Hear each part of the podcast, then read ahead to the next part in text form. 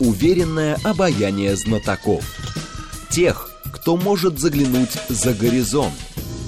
Они знают точные цифры и могут просчитать завтрашний день. Умные парни вновь и вновь выходят в прямой эфир, чтобы многое нам объяснить. Программа предназначена для лиц старше 16 лет. 15.06, столица, радиостанция «Говорит Москва». У микрофона Евгения Волгина. Мы с вами продолжаем а, программу «Умные парни». Наш умный парень сегодня Константин Косачев, зампред Совета Федерации. Константин Ильич, вас приветствую. Здравствуйте. Здравствуйте.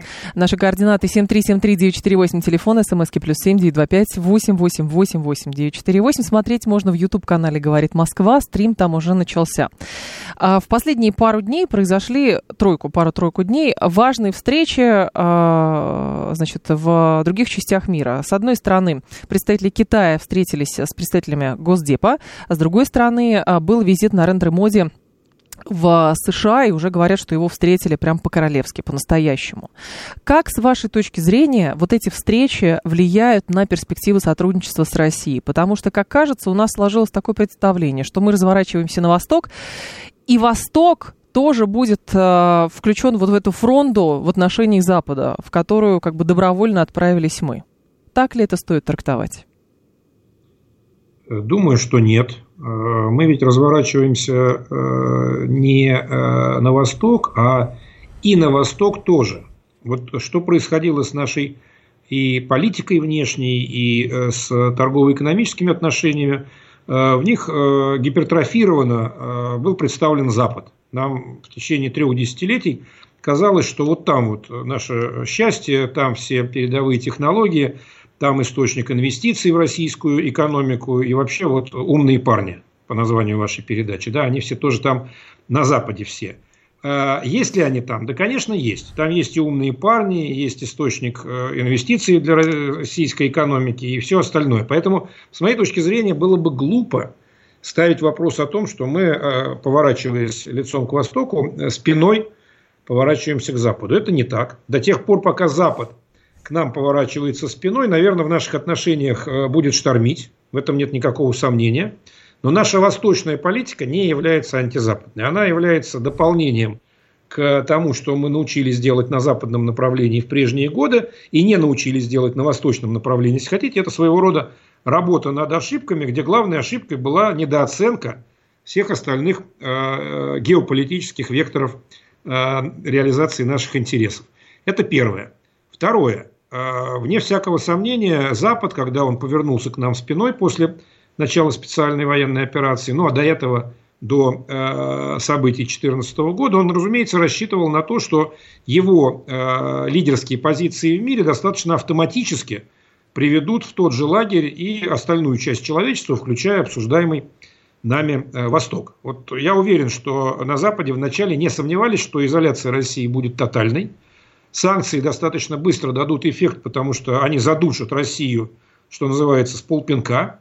И что э, в эту же игру будут играть э, с большим удовольствием остальные крупные экономики, не только западные, но и, скажем, китайская, и та же индийская, и другие, потому что они, в свою очередь, очень сильно заинтересованы в э, сотрудничестве с Западом. Куда они денутся? Вот примерно такой был расчет в начале всей э, этой э, истерии э, антироссийской со стороны Запада, и мы видим, что он не оправдался. Ну, очевидно, не оправдался, и Китай, и Индия в этой ситуации повели себя достаточно разумно.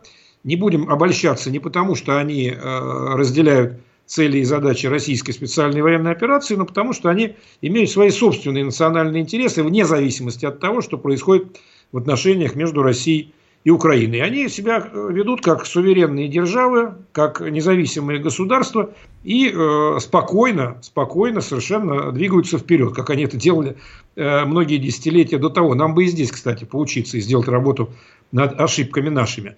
И отсюда вот э, те встречи, к которым вдруг оказывается приковано внимание э, всего мира, и э, визит Блинкина в Китай, и визит Моди в Вашингтон, они на самом деле – не столько про двухсторонние отношения, сколько про то, э, смогут ли затащить э, в свой мирок однополярный американцы и их союзники вот этих крупных игроков на восточном, на южном направлениях, либо все-таки эти э, игроки э, правильно совершенно с моей точки зрения осознают, что в однополярном мире их э, место всегда будет где-то сбоку и э, с краю. А многополярный мир – это то, где они, то пространство, в котором они смогут дышать свободно. Вот отсюда э, интерес к этим, к этим встречам, и отсюда, на мой взгляд, весьма скромный для Запада результат этих встреч. Константин Ильич, а здесь есть еще такой момент. А, помимо Востока есть еще глобальный Юг. И на прошлой неделе в нашем эфире был посол ЮАР, господин Макитука. И мы с ним говорили тоже про перспективы сотрудничества и так далее. И он говорит, во многом наше сотрудничество построено на инерции, потому что мы знали со времен Советского Союза много всего, сотрудничали вместе и так далее. И он говорит, и нам важно понимать, насколько серьезно Россия относится к возможностям укрепления сотрудничества с глобальным югом. Но в данном случае речь шла про Южноафриканскую республику. Потому что, говорит, а не получится ли так, что вы пока поссорены с Западом, и нужно куда-то направить свой вектор, и вы с Востоком, и с Югом, но глобально глобально вы все равно западное государство, направленное на, соответственно, э, укрепление связей именно с западным полушарием, а юг и восток это как будто бы такая остановка, пока отношения желают э, лучшего. При всем уважении к послу ЮАР, я в данном случае э, его скорее упрекну в инерции мышления. Почему? Потому что, э, потому что э, воспринимать Россию как глобально западное государство, на мой взгляд, это устаревшее устаревшей позиции. Да, мы сами себя так долгое время воспринимали и позиционировали, но это в прошлом. Вот это в прошлом. Когда я э, говорю о э, изменении наших внешнеполитических приоритетов, они многовекторны. И э, мы, не, уход, не уходя с Запада, совершенно точно приходим и на восток, и на юг всерьез и надолго. Вот в этом наше исправление э, ошибок. Не поактивничать на каких-то других направлениях, пока э, там утрясется с Западом. Нет, мы себя перестали позиционировать как западная держава. Вот если раскрыть э, нашу последнюю редакцию внешнеполитической э, концепции, ну там правильно сказано, что мы евразийская держава и что мы государство цивилизация. И это серьезная заявка на то, чтобы нас и на юге, и на востоке начинали воспринимать как долгосрочных и лишенных какой бы то ни было политической конъюнктуры партнеров. Угу. А с вашей точки зрения, перспективы развития отношений как раз со странами Африки и Востока, в данном случае какая почва? Это экономика, это что-то другое, это ценностные какие-то ориентиры, то есть вот тот самый консервативный мир, который видит его вот э, там с общими ценностями, набором определенных, э, значит, э, ориентиров, или как-то иначе? Вот э, здесь, пожалуй, попрекну в инерционности мышления уже нас самих. Давайте. А, в том числе, ну, себя, и, и таких, таких, как я, умных парней, да, э, по внешней политике, потому что э, мы действительно пока не научились работать с Африкой. Это правда. Мы э, были очень активны на африканском континенте в советские времена. Мы, я имею в виду страна, Советский Союз, которую унаследовала Россия – но тогда наша активность на африканском континенте, ну давайте называть вещи своими именами, была инструментом в э, межблоковом противостоянии, в холодной войне, когда мы соревновались за африканский континент. Вот они его колонизировали, мы его деколонизировали, ну, во всяком случае, помогли африканским странам э, в деколонизации. Это не было такой самодостаточной программой действий для тогдашних советских там, дипломатов и э, политиков. Э, сейчас мы отчетливо понимаем, что у России, конечно же, есть э, естественные, ну скажем так, э, форы, преимущества работы на африканском континенте. В чем они? Состояние общественного мнения в Африке, первое. Там действительно благодарны нашей стране, тогдашнему Советскому Союзу, в первую очередь за э, участие в деколонизации континента. Это, это действительно так. Мы с кем не говорим из наших африканских партнеров, они сами мы их к этому не подталкиваем, на эту тему всегда выходят из 100 случаев в 100. Второй фактор, второе наше преимущество конкурентное перед э, тем же Западом. Огромное количество э, людей, которые учились в советских, а затем и в российских вузах, и которые сейчас вышли на уровень э, политических, общественных, экономических, каких угодно э, элит, и в ряде случаев занимают высокие государственные посты. Это, правда, э, хорошая, хорошая история. Ну и, наконец, третье. Это состояние экономики, рынков африканских, которые, я говорю это без всякой, так сказать, обиды для наших партнеров, которые сейчас не так требовательны к качеству, к ассортименту, к уровню э, технологическому той продукции, которую они закупают за рубежом. То есть продать в Африку трактор российского производства там, или станок российского производства, я имею в виду продукцию все-таки высокой степени переработки, значительно легче, чем продать эту продукцию, предположим, в Азию или в Латинскую Америку, не говоря про Запад э, угу. в лице и Северной Америки. Вот есть три классных момента, которые позволяют нам претендовать на какие-то э, позиции хорошего э, качества в Африке. Но когда я начинаю говорить уже об инерционности нашего мышления, она заключается в том, что мы не используем эти, эти наши преимущества конкурентные. Вот был первый саммит России-Африка э, в 2019 году, президентский саммит, э, собрались на него все без исключения лидеры африканских государств. И потом, э, ну, время все расставляет на свои места, мы смотрим торгово-экономическую статистику, начиная с 2019 года. Вот как рост товарооборот Африки с США, с Китаем, с Европейским Союзом и с нами, с Российской Федерацией. Я э, с сожалением это констатирую, но мы в этой динамике на последнем месте по-прежнему. Вот если брать эту четверку, Китай, э, США, Евросоюз и мы.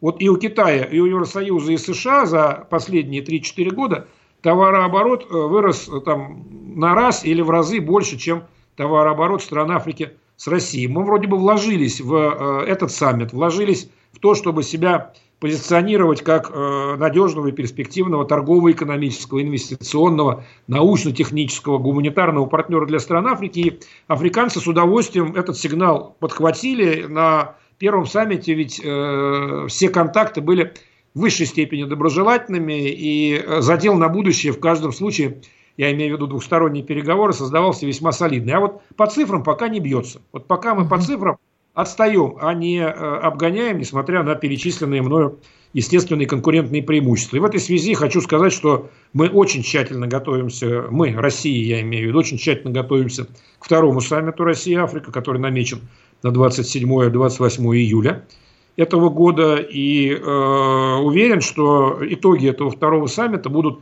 значительно более прикладными, в хорошем смысле слова, они будут на, наполнены практическим содержанием э, в сравнении с тем, что происходило после первого саммита. Я знаю, что мы и здесь делаем работу над ошибками. А, Константин Ильич, а в чем преимущество все-таки нашего инструментария, чтобы оставлять э, или привлекать в свою орбиту страны глобального юга и страны Востока, в противовес тому, какие механизмы есть у стран э, Запада для того, чтобы их из этой орбиты вытягивать? Ну, я думаю, что главное преимущество, и я об этом говорю совершенно искренне, заключается в том, что мы реально готовы выстраивать отношения с этими странами на равных, с э, извлечением из этого сотрудничества взаимной выгоды. Вот э, никуда не делся Э, колониализм Запада, он по-прежнему относится к Африке как к источнику э, сырьевых товаров, как э, к дешевой рабочей силе, если там размещаются производства, как к рынку для сбыта своей собственной продукции, чтобы заместить продукцию отечественного производства. Это, ну, такой, простите меня за это слово, так сказать, но это такой подход эксплуататорский.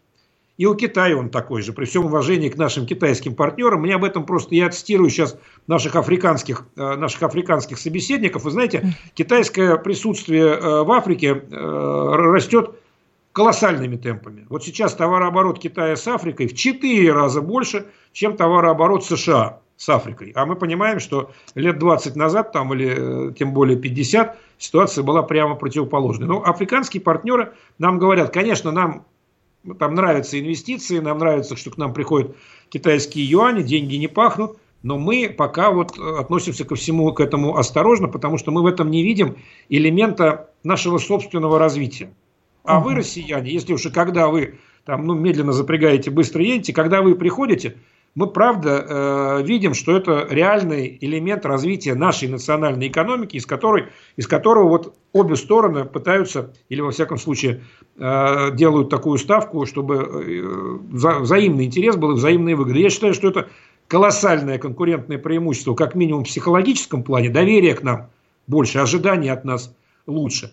И э, я уверен, что не за горами то время, когда мы, еще раз повторю, научимся этими своими естественными конкурентными преимуществами пользоваться в полный рост. А, Сергей Лавров сделал на днях ряд заявлений. В частности, он говорит, что УДКБ не претендует на ведущую роль на всем евразийском континенте, в отличие от НАТО. А почему? НАТО это военный, э, военный альянс с политической надстройкой, очень мощный. А, соответственно, почему ОДКБ не может э, трансформироваться до такого уровня? Что в этом плохого? Почему нет? В этом очень много чего плохого. Вы знаете, я считаю, что главная проблема современного мира э, заключается в том, что э, две организации, их не больше, не три, не пять, две организации вышли за пределы своей собственной компетенции и своих географических границ. Это НАТО и Европейский Союз. Вот они играют колоссальную роль в международных отношениях, согласитесь. Там где-то хорошую, где-то плохую, но большую. А теперь на секунду вопрос. А если хоть один международно-правовой документ, который бы регулировал деятельность этих организаций в современном мире. Все, где... что не запрещено, то разрешено. Видимо, такая логика. возможного, да. Так вот, так вот, я считаю, что э, организации международные, они делятся, ну, в идеале, на две, на две как бы категории. Есть организации универсальные по своему составу, которые вырабатывают единые для всех там, правила поведения. Организация Объединенных Наций. Или, условно говоря, союз электросвязи, который там согласует какие-то частоты, которые для всех должны быть одинаковыми, да, чтобы пользоваться э, электросвязью, там, радиосвязью, интернет-связью и так далее. Вот отлично. Есть этот, э, эта конструкция, и в нее все заходят для того, чтобы поучаствовать в общем деле. И есть вторая конструкция. Это организации уже не универсальные по своему характеру, они региональные. И они э, делаются для того, чтобы облегчить Э, сотрудничество в этой среде, в этой группе государств. И вот вам, ну, условно говоря, Меркосур в Латинской Америке, там э, Осиан э, на Востоке, в Азии, тот же самый Евразийский экономический союз у нас. Это организации, угу. которые, по идее, устраняют барьеры, будь то политические, экономические, там, психологические, какие угодно еще, в сотрудничестве между странами. И начинался Европейский союз, и начиналась НАТО примерно с того же. Вот НАТО создавалось, чтобы устранить, они сами об этом говорят, возможность войны между государственными членами, то есть помирить там Польшу с Германией, условно говоря. Евросоюз создавался для того, чтобы Герм... той же самой Германии с Францией наладить сотрудничество по углю и стали. Отлично. У нас вообще нет никаких проблем с тем, что э, Польша там, и Нидерланды в рамках НАТО э, там, договорятся о том, что они будут пользоваться там, пулями там, одинакового диаметра. Да ради бога. Но как только Евросоюз и НАТО начинают навязывать свои интересы, свои правила поведения, свои стандарты, свои диаметры, свои там ценности, если хотите, кому бы то ни было еще при этом без согласия этих третьих стран, вот здесь начинаются колоссальные проблемы. И э, поведение НАТО и поведение Европейского Союза в современном мире, с моей точки зрения, главная проблема современного мира. НАТО делит безопасность, на привилегированную для себя и по остаточному принципу для других. Европейский Союз делит экономическое пространство, пространство экономического сотрудничества на привилегированное для себя и э, по остаточному принципу для других. Вот вы вспомните времена еще до всех этих кризисов э, и 22 и 14 годов, день там в 10 или в нулевые годы. Да вы попробуйте зайти на европейские рынки и со своей продукцией, евро, евросоюзовские рынки, и э, со своими технологиями. Там. Да это было крайне невозможно. И э, более того, э, всем нам навязывались вот эти вот стандарты достаточно агрессивно. Я считаю, что это плохой пример для подражания. И если э, у УДКБ есть очевидные совершенно задачи по тому, чтобы наладить сотрудничество внутри ОДКБ, классно, это совершенно нормальная история, и слава богу, она у нас получается. Но если мы вдруг договоримся о том, что мы силами ОДКБ будем навязывать, э, ну, я не знаю, какую-то линейку ценностей или какие-то диаметры э, там, боеприпасов, э, вы говорите о евразийском пространстве, условно говоря, там, Ирану или тем более Китаю, не говоря уже там о Чили или Южноафриканской республике, это будет крайне плохо с моей точки зрения. Поэтому амбиции должны быть, стремление расширять свое влияние должно быть, но только через взаимные договоренности, через взаимное согласие. Вот когда какие-то страны будут хотеть вступить в УДКБ, заключить с УДКБ какие-то соглашения об ассоциации, и то же самое, естественно, касается Евразийского экономического союза. Отлично, добро пожаловать все флаги в гости к нам. Но без спроса, как это делает НАТО и Европейский Союз, все вот эти вот э, инструменты навязывать третьим странам, я категорически против этого. Не надо повторять э, ошибок чужого поведения, тем более, когда они приобретают вот такие неприличные очертания. Я говорю даже в ОДКБ в рамках именно евразийского пространства, не обязательно включать сюда страны с других континентов. Здесь же вопрос в том, что... Да. да, здесь же вопрос, ну, насколько мы понимаем, а, в том, что если мы не убеждаем работать по нашему стандарту и, соответственно, разделять с нами там ценности по безопасности, по защите и так далее в рамках ОДКБ, те же самые члены УДКБ начинают, э, значит, пытаться дезавуировать роль этой организации. Помним заявление Пашиняна, он регулярно эти, эти заявления делает. И то же самое получается, что если мы не, э, не будем убеждать членов УДКБ или стремиться э, к расширению УДКБ, функционала, к этому будут стремиться наши стратегические противники, те же самые Соединенные Штаты. Почему нет? Пример с нашими базами на постсоветском пространстве. Евгения, два, два ответа на этот вопрос. Давайте. Стремиться, конечно же, надо но нельзя навязывать. Вот, вот здесь вот очень важная, э, важная история. Если мы начнем там тому же Азербайджану, вы его упомянули сейчас, как бы упомянув Армению, вольно или невольно. Да, если мы начнем Азербайджану навязывать некие стандарты ОДКБ, я думаю, что это ни к чему хорошему не приведет. Если однажды Азербайджан заинтересуется участием в деятельности ОДКБ, отлично, еще раз повторю, так сказать, мы готовы обсуждать такие форматы э, угу. с любым нашим потенциальным партнером. Но ОДКБ-то изначально создавался для того, чтобы наладить взаимодействие между шестеркой государств, которые в него входят. Вот чем занят ОДКБ, и э, правильно, что мы концентрируемся сейчас на этом. Но теперь вот более важный второй ответ на ваш вопрос. Вот, знаете, часто меня спрашивают, а чего бы России с Китаем не создать какой-нибудь антинато? Ну, или там еще с какой-нибудь там крупной военной державой, там с той же Индией. И я на это отвечаю. Кстати, э, для чистоты отношений, нас все слушают, подчеркну, что это не является темой э, нашей повестки дня. Ни с Китаем, ни с Индией мы никаких сюжетов, связанных с созданием союза военного, не обсуждаем. Я думаю, правильно не обсуждаем. Почему? Потому что если теоретически представить, что это становится как бы нашей стратегией, мы начинаем создавать некое антинато или некий э, антиевропейский союз – знаете, к чему мы придем, если даже эта идея э, будет реализована? Мы придем исключительно к воспроизведению э, формулы э, биполярного мира, холодной войны, когда один блок будет противостоять другому. И мы знаем, что эта формула биполярного мира, она может быть устойчивая, так сказать, один центр силы балансирует другой, так сказать, да, но она не отвечает интересам человечества. Вот холодная война, она была временем, когда мы, сдерживая друг друга, вольно или невольно, развитие человечества серьезнейшим образом э, тормозили, вставляя друг другу э, палки в колеса. Поэтому я считаю, что настоящей стратегией вот для нашей страны, если уж мы себя позиционируем как э, государство-цивилизация, должна быть институализация многополярного мира. Вот я сейчас объясню. Оппоненты наши, они все вот эти вот десятилетия по завершении холодной войны занимались последовательно, целенаправленно институализацией однополярного мира. Вы мне махнете, когда надо будет завершать. Через 30 секунд, да. Хорошо. Мы, давайте тогда через 30 секунд я вам объясню, что такое э, институализация многополярного мира, а то, чем они занимались, это единая валюта, это то же самое НАТО, это захват международных финансовых институтов. Они все это выстроили, а мы пока только начинаем думать о том, чтобы делать что-то альтернативное. А что мы будем делать? расскажем вам после рекламы. После новостей, да. Константин Косачев с нами, зампред Совет Федерации. Через 4 минуты вернемся. Уверенное обаяние знатоков. Тех, кто может заглянуть за горизонт. Они знают точные цифры и могут просчитать завтрашний день.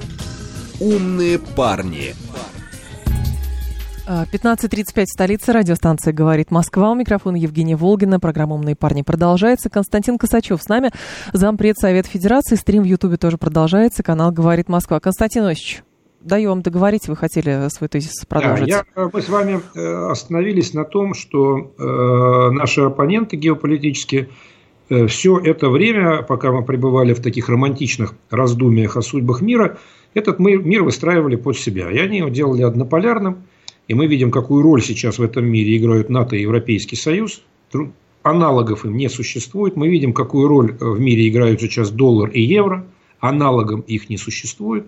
И э, мы видим, как э, управляются Западом вроде бы универсальные международные организации, там, МАГАТЭ, предположим, ЮНЕСКО, там, Организация запрета химического оружия, вплоть до Организации Объединенных Наций, где сейчас довольно, так сказать, шустро при антироссийских э, резолюций э, сколачиваются вот эти вот э, якобы коалиции большинства, там 140 плюс голосов.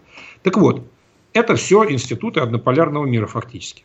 А что им противостоит? Вот пока наша фантазия не простирается дальше того, что мы только что с вами обсуждали, создание неких противовесов. Да, вот должно появиться антинато, антиевропейский союз и что-то еще.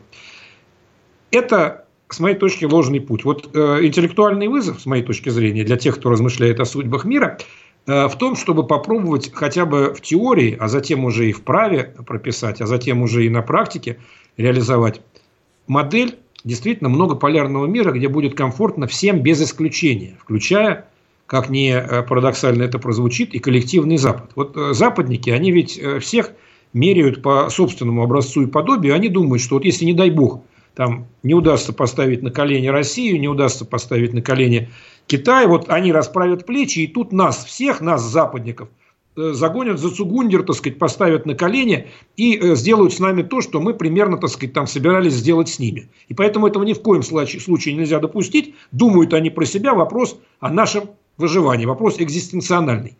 Вот с моей точки зрения, все это закончится, все эти панические настроения, когда точно совершенно этого не будут делать американцы, не будут делать европейцы, когда мы, когда китайцы, когда индусы, когда южноафриканцы, я перечисляю участников группы БРИКС, э, упомяну и Бразилию для порядка, угу. вот когда мы сможем представить миру концепцию будущего действительно многополярного мироустройства – которое не будет э, унизительным, которое не будет дискриминационным, которое не будет дискомфортным для кого бы то ни было. И в этом новом многополярном мире надо будет написать, а какие валюты и в каких объемах используются для взаиморасчетов. А какие права или э, какие лимиты для реализации этих прав существуют у региональных организаций для того, чтобы выходить за пределы э, собственной компетенции. А как соотносятся э, принципы территориальной целостности государства и права народов на самоопределение? Ответа на этот вопрос, как мы знаем, сейчас нету. А как э, соотносятся принципы уважения суверенитета государств и отказа от вмешательства во внутренние дела этих государств с одной стороны, и э, право на там, гуманитарную интервенцию, а затем и на демократизацию тех стран, которые с точки зрения других стран э, в этом нуждаются. Этого тоже пока ничего в международном праве нет, но обязательно должно появиться. Поэтому я считаю, что эта задача должна быть центральной, а не задача там, расширения ОДКБ на э, все евразийское пространство, о чем мы говорили в первой половине э, нашей, э, нашей беседы. Подчеркну, никоим образом не отрицая перспективу расширения УДКБ и считая ее крайне желательной. То, что вы перечислили, это похоже на идею как бы уживаемости, а, которая была в, там, значит, транслировалась и Российской империей, и Советским Союзом. То есть мно, мно, а, страна, где очень много народов, уживается между, все народы уживаются между собой, следуют правилам и так далее. Вопрос, как же, возможно ли это экспортировать за пределы, соответственно, там, Российской Федерации, но это действительно выглядит как вызов. Это, это, это так. Вы знаете, я считаю, что мы э, проявляем ложную скромность, когда мы недостаточно громко говорим о нашем собственном национальном опыте э, развития Российской Федерации. Уникальный совершенно. Вот нет такого, где бы там 200 э, народов, э, чуть меньше, 193, там 300 языков, а из этих 300 языков добрая половина преподается в школе как э, предмет, да, это, это потрясающе, это, это феномен. И при этом это страна, в которой в нашей истории не было ни одной межрелигиозной войны. Межэтнические конфликты были, разумеется, а межрелигиозной войны, несмотря на то, что четыре традиционные конфессии и энное количество конфессий, скажем так, нетрадиционных, они все у нас существуют, они все уживаются. Вот вы искали, искали э, термин, а э, вы девушка молодая, а я еще из времен Холодной войны прекрасно помню, как это тогда называлось. Мирное сосуществование. Ну, и да. вот это мирное, да, мирное сосуществование – это и есть, э, слава богу, э, та концепция, которая в конечном итоге должна стать доминирующей э, в современном мире. Мы никогда не сделаем друг друга друг на друга похожими. И слава богу, что никто не будет навязывать, так сказать, кому-то там, не знаю, там стандарты ЛГБТ-сообществ, а кто-то, наоборот, там, предположим, многоженство. Да ради бога, у каждой страны, у каждой нации есть свой путь, э, свои традиции и свое понимание того, что такое хорошо и что mm-hmm. такое плохо. Поэтому уйти от того, что мы будем сосуществовать, друг с другом, но, во всяком случае, с точки зрения культуры, с точки зрения духовности, с точки зрения интерпретации истории, невозможно. Мы будем сосуществовать друг с другом, мы никогда не будем одинаковыми, но это прекрасная новость с моей точки зрения. Вот нужно научиться сосуществовать друг с другом, а не пытаться э, всех сделать э, поборниками только одного языка или только э, одного образа мышления. Здесь есть еще большой сюжет, о котором пишут последние дни. Власти Евросоюза пришли к выводу, что сообщество не может на законных основаниях конфисковать замороженные российские активы на сумму, значит, около 200 миллиардов евро. Блумберг об этом писал, Урсула фон дер Ляйен сказала, что мы к началу значит, каникул сумеем все-таки какое-то юридическое обоснование придумать. То есть забрать забрали, но э, не могут никак этими деньгами воспользоваться. Я правильно понимаю, что э, мы с этими деньгами должны распрощаться, и, соответственно, э, только если произойдет какая-то политическая разрядка, возможно, эти деньги нам удастся вернуть или хотя бы попытаться защитить свои интересы в каком-то суде. Вот э, если мир все-таки окажется в конечном итоге на исходе вот этого нынешнего конфликта однополярным, то да, вот тогда нам придется распрощаться с нашими деньгами, потому что там будут совершенно другие правила. Э, парагвайский, по-моему, диктатор Стресснер э, в свое время, Аугусто Стресснер, блестяще это сформулировал. Э, Друзьям все, врагам закон. Вот это, в принципе, и есть концепция однополярного мира, и в этой концепции, разумеется, нам будет оставлена возможность следовать тому закону, тем правилам, на которых будет основан будущий миропорядок. Я говорил об этом, кстати, публично.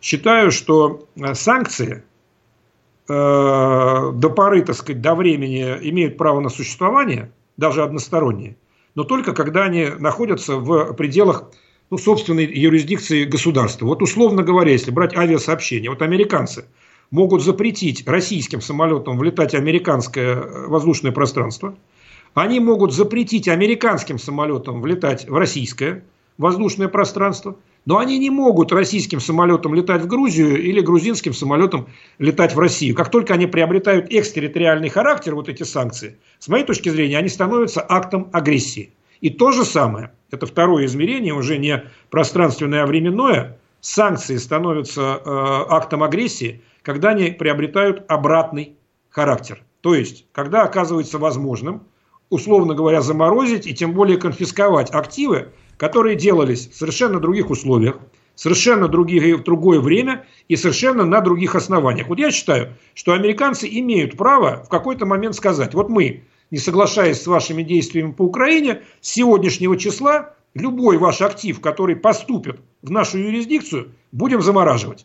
Окей, это их право. Но они абсолютно не имеют права сказать, а мы будем замораживать или конфисковывать актив, который вы сделали, например, в 2010 или в 2000 году. Это точно такой же акт агрессии, и это точно такое же без, без правил, без прав э, поведение, э, против которого, в общем-то, и пытаются э, выступать те же самые западники. Поэтому, если мир все-таки окажется на исходе этого конфликта многополярным, мы эти средства обязательно вернем, причем с процентами, потому что иного правового варианта поведения в государстве многополярном мире просто-напросто не будет. И либо они не станут частью этого будущего нормального, стабильного многополярного мира, они в нем окажутся изгоями. Насколько я понимаю, публично мы пытаемся еще обратить себе э, на пользу, найти хоть что-то положительное в этом неприятном сюжете, а именно, что другие страны, которые хорошо вкладывались э, в американские э, бумаги, в европейские, много инвестировали, это прежде всего страны Ближнего Востока и китайцы тоже, они, в общем, будут опасаться и не будут так тесно взаимодействовать с Западом, э, предполагая, что если что-то Западу не понравится, они следующие. Да, это, это, это совершенно точно так, причем мы в данном случае не выдаем желаемое за действительное, мы видим, как доллар постепенно уходит из взаиморасчетов третьих стран, уходит. И здесь дело ведь не только в том, что э, как-то ну, дискриминируются национальные валюты. Вы знаете, в США действует целый ряд законов, э, наиболее громкий из них это закон о противодействии международной коррупции. Так вот, э, если внимательно прочитать эти законы, выясняется, что под действие этого закона американского подпадает любая сделка между третьими странами, третьими странами, не имеющего никакого отношения к США, так сказать, ни по ком- компаниям, ни по интересам, ни почему, только на основании того, что эта сделка оформлена в американской валюте, в долларах. Как только это происходит, все, американцы имеют право заходить в эту конструкцию, э, голословно заявлять, что мы подозреваем в коррупции участников – этой сделки и начинать их там гонять по всему миру, задерживать и в конечном итоге э, отбирать э, эту сделку, а может быть даже и э, все предприятия, которые в этой сделке участвуют. Это крайне опасная история. Еще не все, не все об этом задумались. Там ведь даже есть, знаете, э, совсем до смешного доходит. По этому же закону под американскую юрисдикцию подпадают э, любые сделки, если договоренность о них достигалась через американский почтовый сервис. Вот вы там через не буду, ладно, никого называть, ну, да. но через американский почтовый сервис э, ведете переписку, привет. Если это доказывается, американцы имеют право применять свой национальный закон для того, чтобы преследовать участников этой сделки. Вот что такое институализация однополярного мира, и вот с чем мы ни при каких обстоятельствах не соглашаемся уже сейчас, и я надеюсь, в дальнейшем будем не соглашаться в значительно большей группе государств, до которых это, я уверен, будет постепенно доходить. Наш слушатель говорит, э, пока мы наблюдаем поведение без правил, только один вопрос. Правила устанавливают сильные, наказывают за нарушение правил тоже сильные, поэтому американцы сами себя наказывать э, не будут, а механизма наказания для Соединенных Штатов Америки нет. Да, это так. Это так, и э, в этом-то и есть уязвимость однополярного мира. Если уж говорить юридическим языком, механизма наказания Российской Федерации по линии Организации Объединенных Наций ведь тоже нет, потому что мы постоянный член Совета Безопасности ООН, как и США, с таким же правом вето. Давайте, так угу. сказать, это не забывать.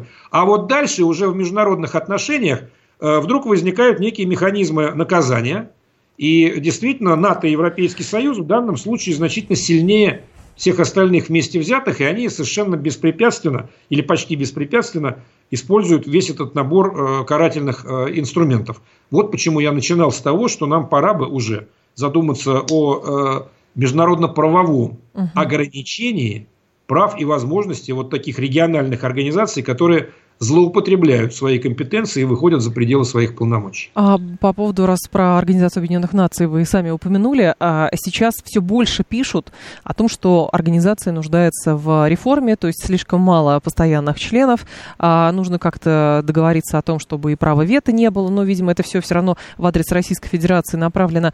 Механизмы, с вашей точки зрения, могут теоретически разработать такие?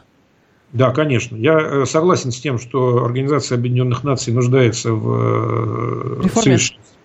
В реформе, да. Ну, видно же невооруженным глазом, что пока она малоэффективна, скажем, мягко. Мягко скажем, да.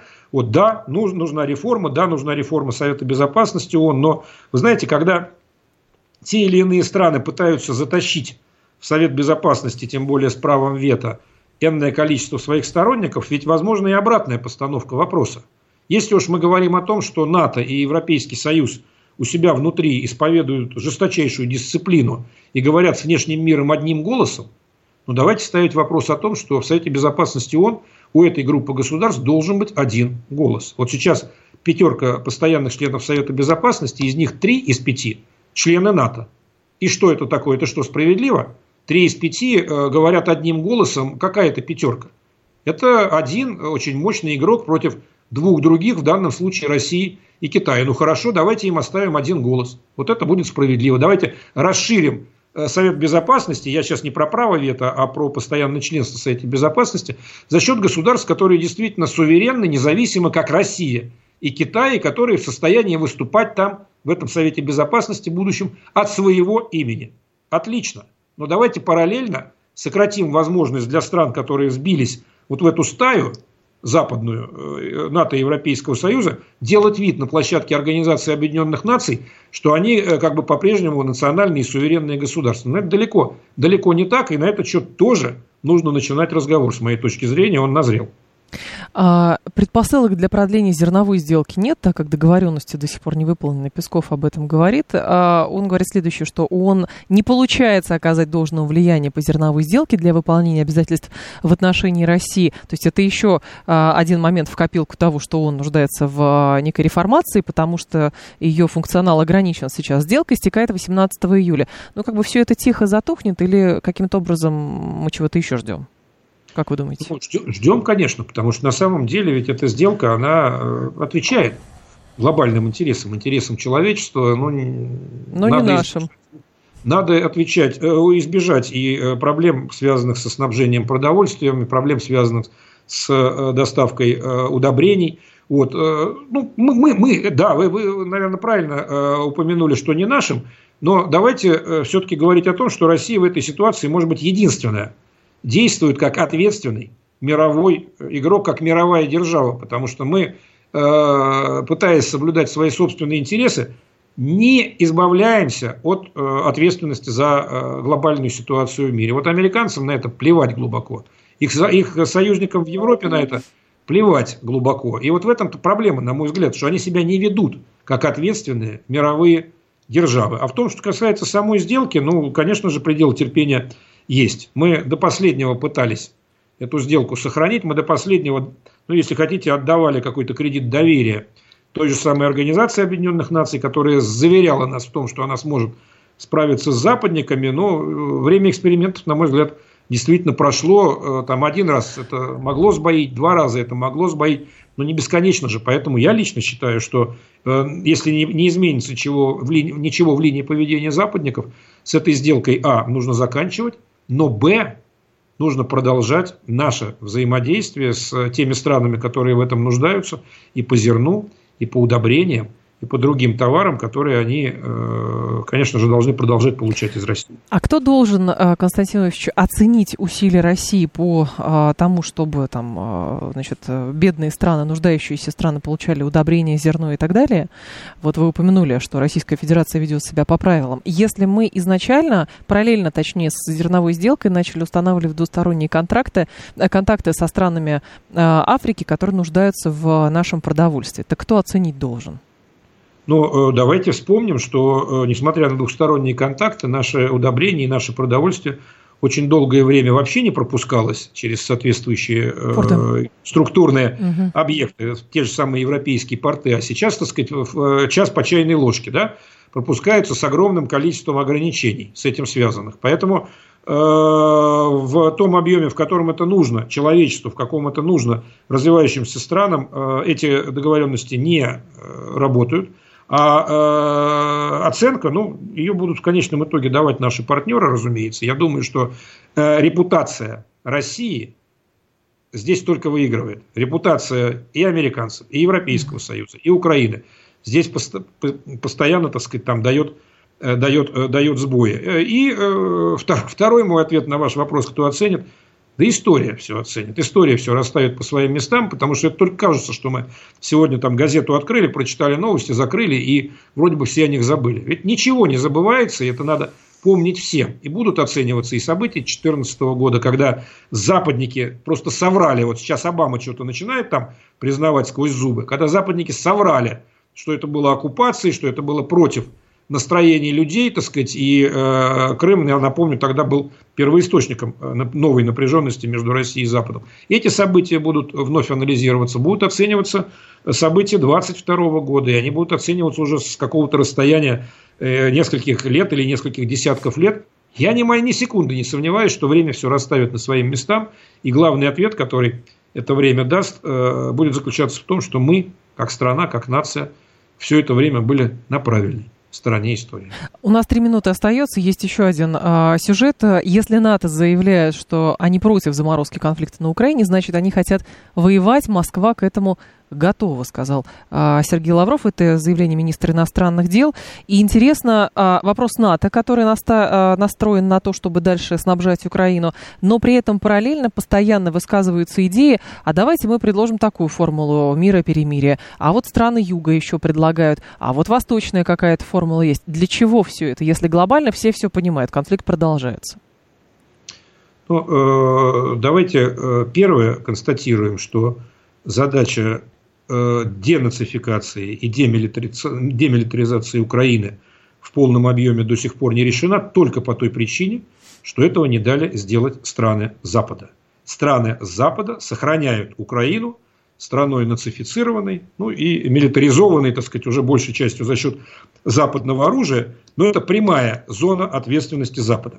То, что конфликт продолжается, это прямая зона ответственности Запада. Президент России не так давно э, показывал документы, которые вырабатывались в марте прошлого года, и мы все могли убедиться в том, что это были документы высочайшей степени готовности, а это значит, что там плюс-минус в апреле конфликт мог на какой-то стадии быть э, завершен, и э, мы понимаем все прекрасно, сколько бы при этом было сохранено человеческих жизней, сколько объектов, так сказать, там материальной Э, инфраструктуры, и э, мы все понимаем, что сейчас бы э, мир был бы значительно более стабильным и значительно более безопасным. Все это не произошло исключительно потому, что Украине не дали, да ее особо никто не спрашивал, потому что западники решили, что они могут Россию разрушить экономически и добиться ее военного поражения. По военному поражению вообще тема не обсуждается. Ядерная держава никогда не может потерпеть военного поражения по определению. Это просто вот нужно понимать.